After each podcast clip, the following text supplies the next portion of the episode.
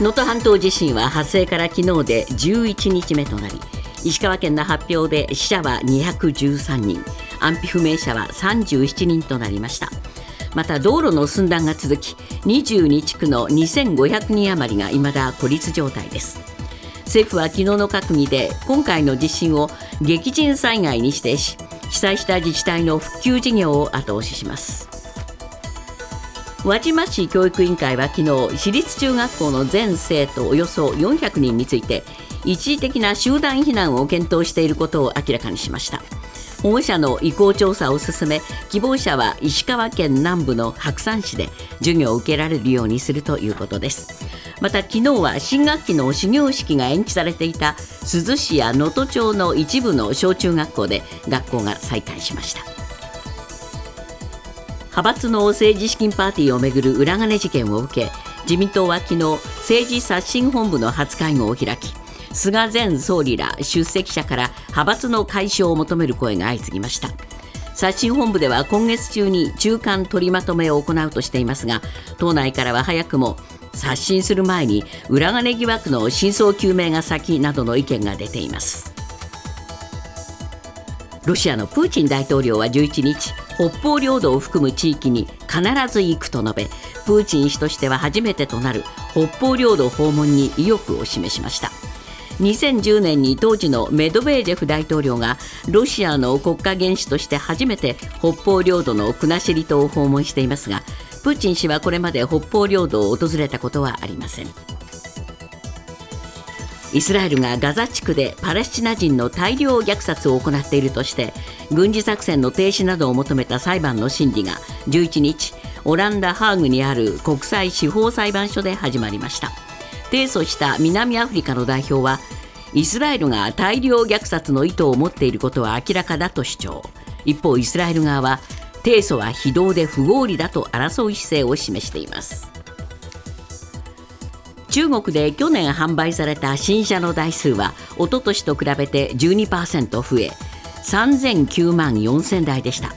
中国自動車工業協会が昨日発表したもので3000万台を超えたのは世界で初めてです。また去年の中国の自動車輸出台数は一昨年と比べて57.9%増え491万台と過去最高を更新し日本を抜いて初めて世界トップとなる見通しです。昨日の東京株式市場の日経平均株価の終値は前の日より608円14銭高い3万5049円86銭でした。終値が大台の3万5000円を上回るのは33年11ヶ月ぶりで3日連続のバブル後最高値の更新です。ただこの3日で1600円以上と大幅な値上がりが続いていて市場の過熱感を警戒する見方もあります。今朝のニューヨーク株式市場ダウ平均は15ドル29セント高い3万7711ドル02セント。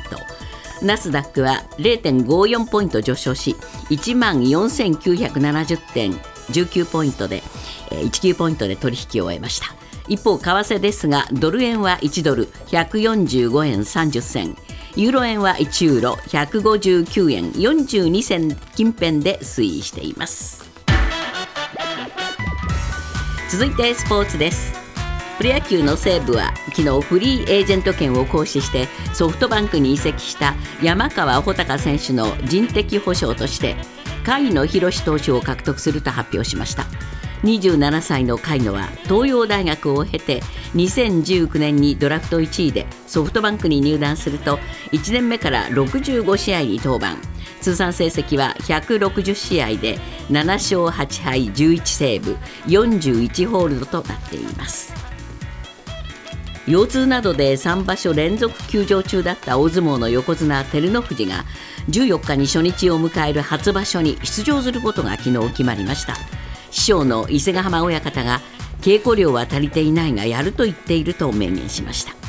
初日からの出場は3場所ぶりで復活を目指します。ニュースズームアップ。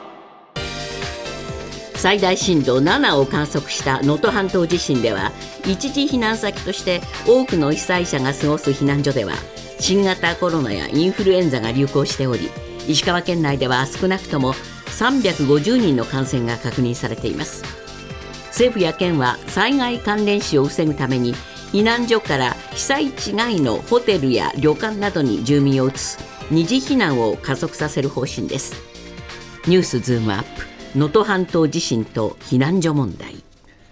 今朝のコメンテーター伊藤洋一さんです。ま、もなく2週間経とうとしていますが、ね。なかなかまだ全体の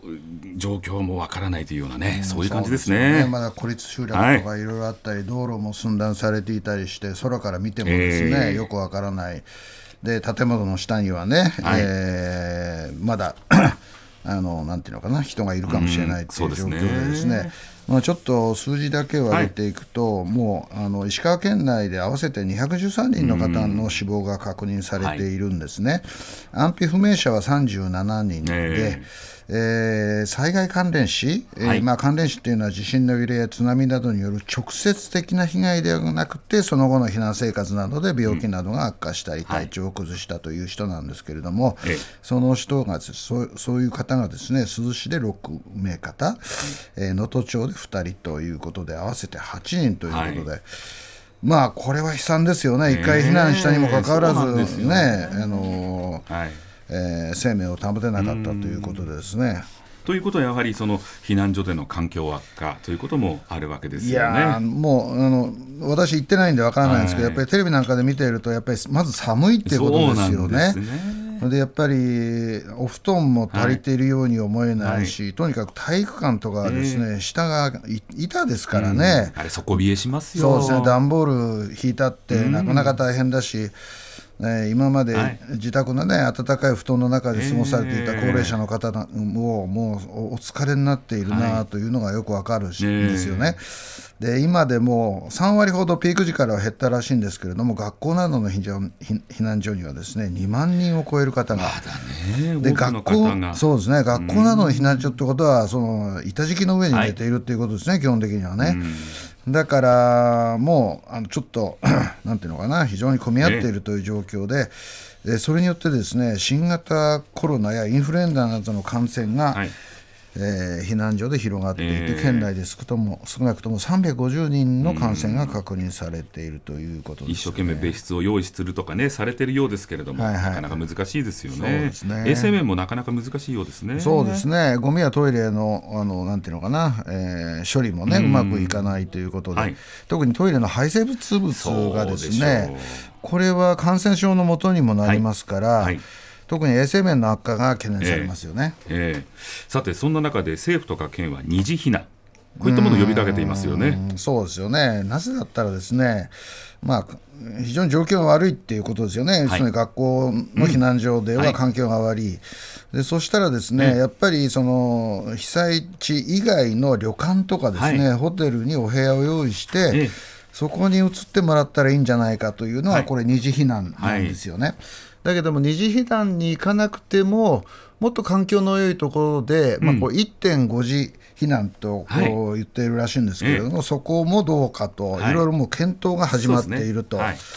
い。うことで、金沢市内のこう体育館のような大きな施設の中にテントがいっぱいずらーっと並んで,、そうなんでね。まず一旦そこに入ってこれの戸建て1.5次避難、みたいなはいはいはい。でその後が被災地以外のところっていう形ですよね、ホテルとか旅館。ですよね。でもうね、県はね、あの移動手段も、はい。用意したらしいんですよ、ええ。バスやタクシーなど1000 5700人分の移動手段も確保していると。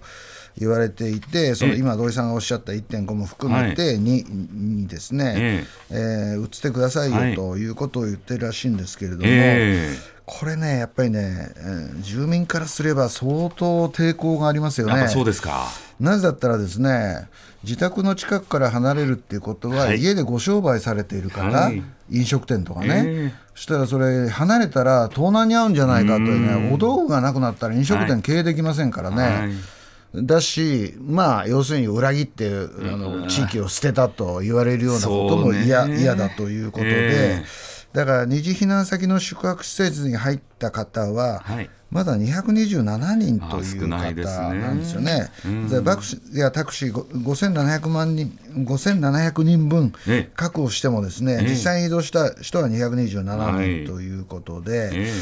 だからこう意思決定は相当勇気のいることだなというふうに思いますよね、はい、本来ならば災害関連死を防ぐためには暖かい場所へと思うんですが、はい、ん自分たちの土地を離れるというこの、ね、心のブレーキがかかってしまう、はい、難しい問題ではありますね。そうですね。で直近ではですね、やっぱりあの中学生、はい。えー、のおよそ300人をですね、えー、市内の3つの中学校なんですけど、えー、これを100キロ離れた白山市の県立施設2か所に移すという方針を、昨日かな、県が、はいね。はいえー、発表してですね、新聞にも出てました。これも決意のいることですよね、はい、中学生だから母親からすれば自分の手からね、話したくないってこともあるだろうし、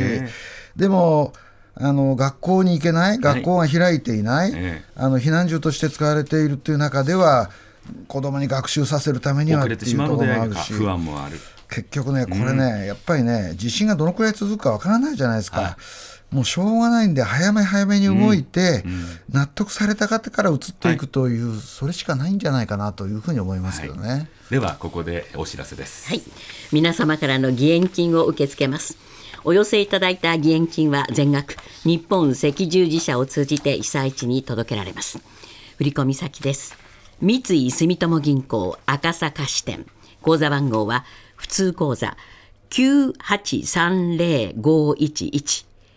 普通の9830-511口座名は JNN、JRN 共同災害募金。JNN、JRN 共同災害募金です。皆様の温かいご支援をお願いいたします。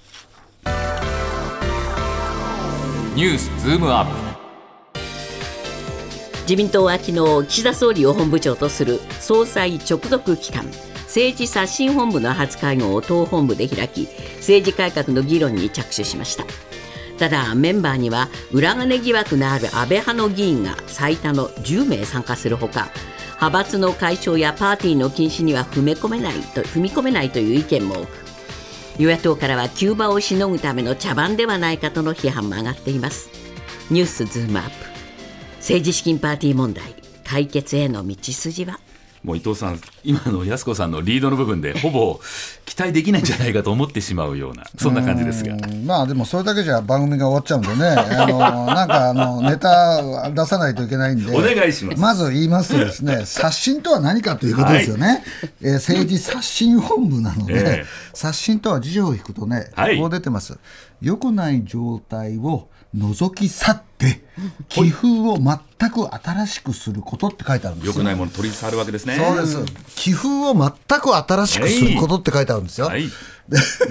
でね、まああの遠藤さんのリードにもあの、えー、安倍派の議員が10名参加。寄付新しくならないじゃん。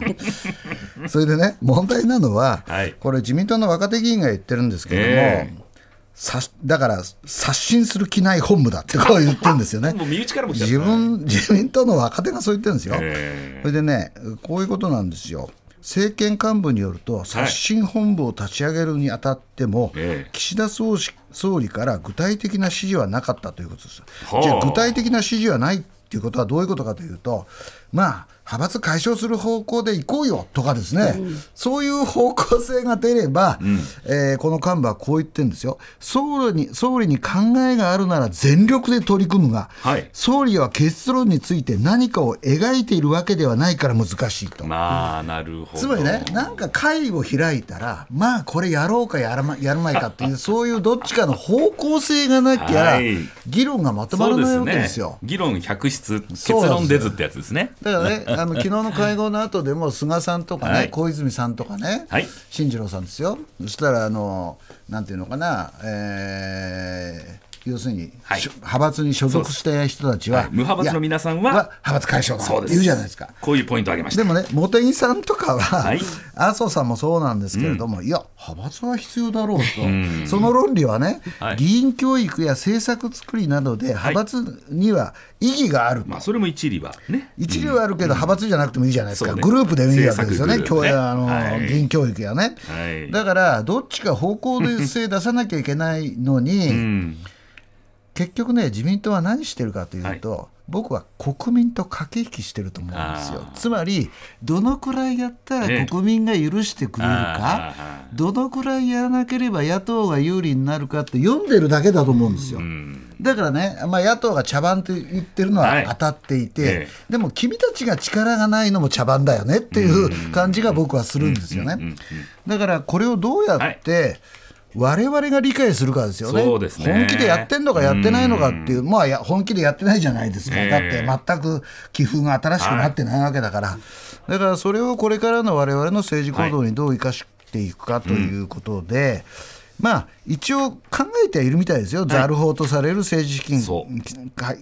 治資金規正法をね、はい、ある程度変えようとか、うん、つまり政治資金は全部その銀行振り込みにしようとか、はい、そうしたら後でこう履歴が全部出てるわけじゃないですか、キャッシュでやれてる人が一番危ないですよね。あだからそういうのはやめようと、こういう話もあって、うんはい、だから私は全く政治刷新本部ではないんだけど、はい、その本部からそれでも何が出てくるかっていうのに興味があるっていうことですよね。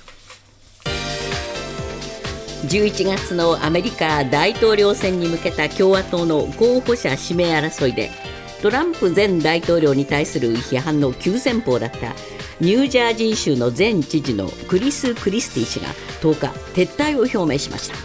これによりクリスティ氏の票がトランプ氏の対抗馬として期待の高まるヘイリー元国連大使に流れることが予想され追い風となりそうです。ニュースズームアップ。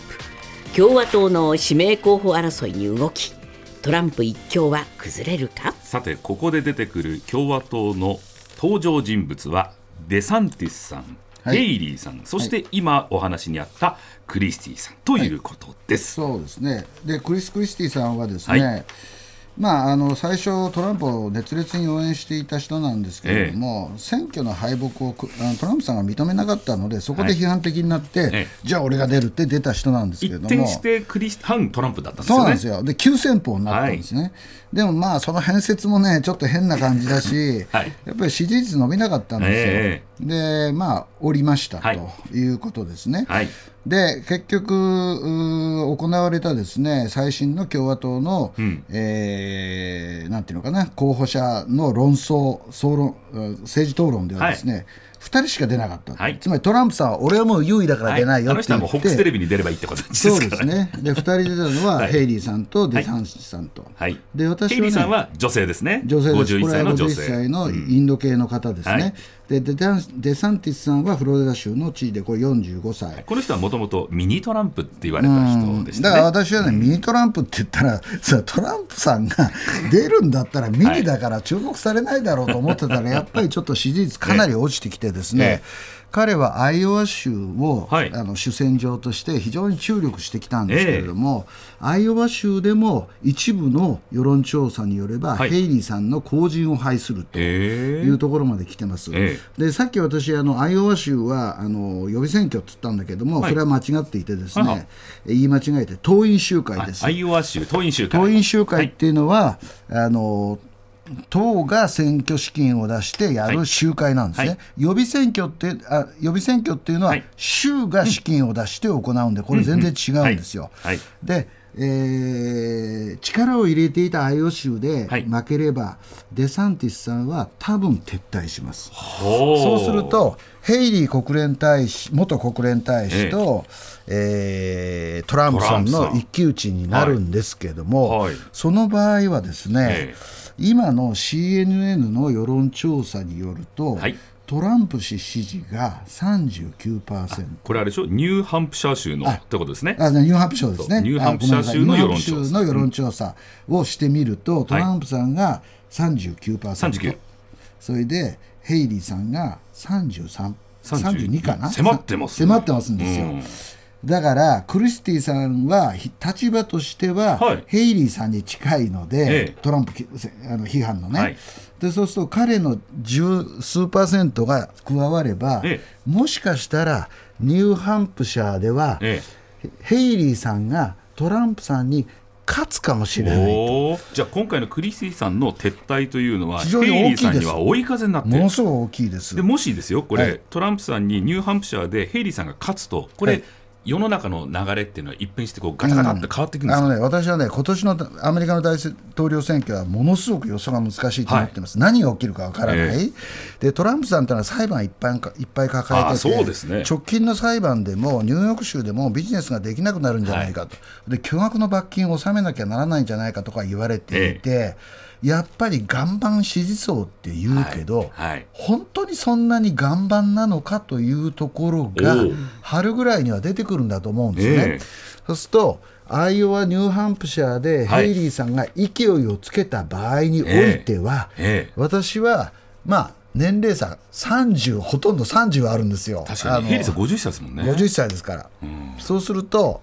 これはですね私は非常に面白い展開になる、はい、でヘイリーさんとバイデンさんが競った場合には、はい、もしかしたら若者の票はヘイリーさんに行くかもしれないと。じゃあ共和党にもしかしたらトランプさん以上にバイデンさんにとっては民主党にとっては手強い相手になる可能性ある。と思います私はね。だからそういう意味で言うならば、はいえーまあ、ヘイリーさんのあの今後、まあ、15日にアイオワがあって、その次ニューハンニューハンプシャーってあるんですけれども、はい、そこら辺でどのような成績を、はい、実績を積むか、選挙的にね、非常に興味があるということですね。